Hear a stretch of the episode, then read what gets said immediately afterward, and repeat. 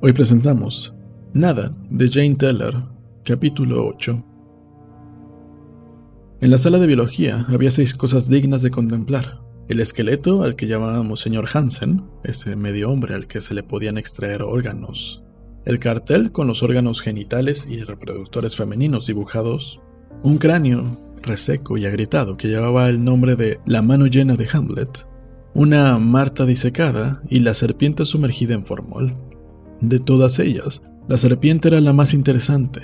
El hallazgo de la pequeña Ingrid era genial.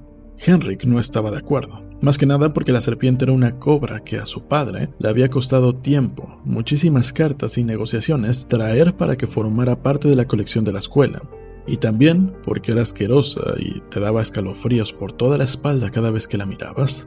Con su forma prehistórica y sus apretadas escamas, el cuerpo enroscado en una interminable espiral en el fondo del recipiente, la cabeza alzada y despierta, ese cuello dentado y dilatado como en pleno ataque de rabia, y a cada momento parecía que la saliva paralizante iba a salir despedida de su roja y pálida boca de un bufido.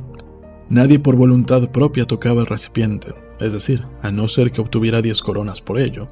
Henrik se mantenía firme, tosudo y tonto en la postura de que la serpiente no era adecuada para el montón de significado, pero ayudó el que, en la pausa, Hussein sostuviera en lo alto el recipiente con la serpiente por encima de la cabeza de Henrik, mientras decía que lo estrellaría contra su frente si él no la trasladaba al montón. Los demás también nos sentíamos impacientes y defendimos que debía hacerse de inmediato. Queríamos acabarlo para poder cerrar la boca a Pierre Anton, las ciruelas estaban casi del todo maduras, y ahora él nos escupía los huesos pegajosos mientras vociferaba sus ocurrencias. ¿Qué pretenden ustedes las chicas teniendo novio? Había vociferado la misma mañana que pasé por el número 25 de la calle Zaering del brazo de Enrique Úrsula. Primero te enamoras, después te echas novio, y luego el enamoramiento se esfuma y te separas. ¡Cierra el pico! chilló Enrique Úrsula muy muy alto.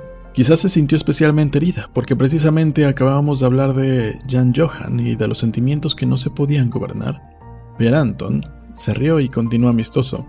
Y así una y otra vez hasta que estén tan hartas que prefieran fingir que el chico que en ese momento tienen a su lado es el único. ¡Qué pérdida de energía! Ahora cerrarás el pico de una vez, grité yo y eché a correr porque aunque yo no tuviera novio ni tampoco supiera quién podría ser si en ese momento tuviera que escoger uno, deseaba con ansia tenerlo, y pronto. Y Pierre Anton no tenía derecho a destruir mi amor antes de estrenarlo. Rica, Úrsula y yo corrimos el resto del trayecto hasta llegar a la escuela y entramos del peor humor que podíamos recordar haber tenido juntas. Ni siquiera ayudó el que la guapa Rosa nos recordara que Pierre Anton había sido novio de Sophie durante 14 días y que incluso se habían besado antes de dejarlo y que después Sophie fue novia de Sebastian, mientras que Pierre Anton estuvo con Laura. Esa historia sonaba demasiado a algo que yo no quería escuchar, y quizás también a lo que Pierre Anton había dicho desde el árbol. No sé exactamente cuándo Henrik vio la ocasión de hurtar la serpiente de la sala de biología, ni cómo consiguió llevarla a la clausurada cerrería sin ser visto. Lo único que sé es que Dennis y Richard le ayudaron y que la serpiente cabeceaba repulsivamente como si estuviera viva cuando la depositaron en lo alto del montón dentro del recipiente. A Oscarito tampoco le gustó. El hámster chilló lastimosamente y se acurrucó en el rincón de su jaula, lo más alejado del bicho. Gerda lloró y dijo que cubrieran la serpiente con papel para que no tuviéramos que verla. Pero precisamente el chillido de Oscarito hacía más valiosa la serpiente, y nadie estuvo de acuerdo en cubrirla. En su lugar, dirigimos la mirada expectante hacia Henrik.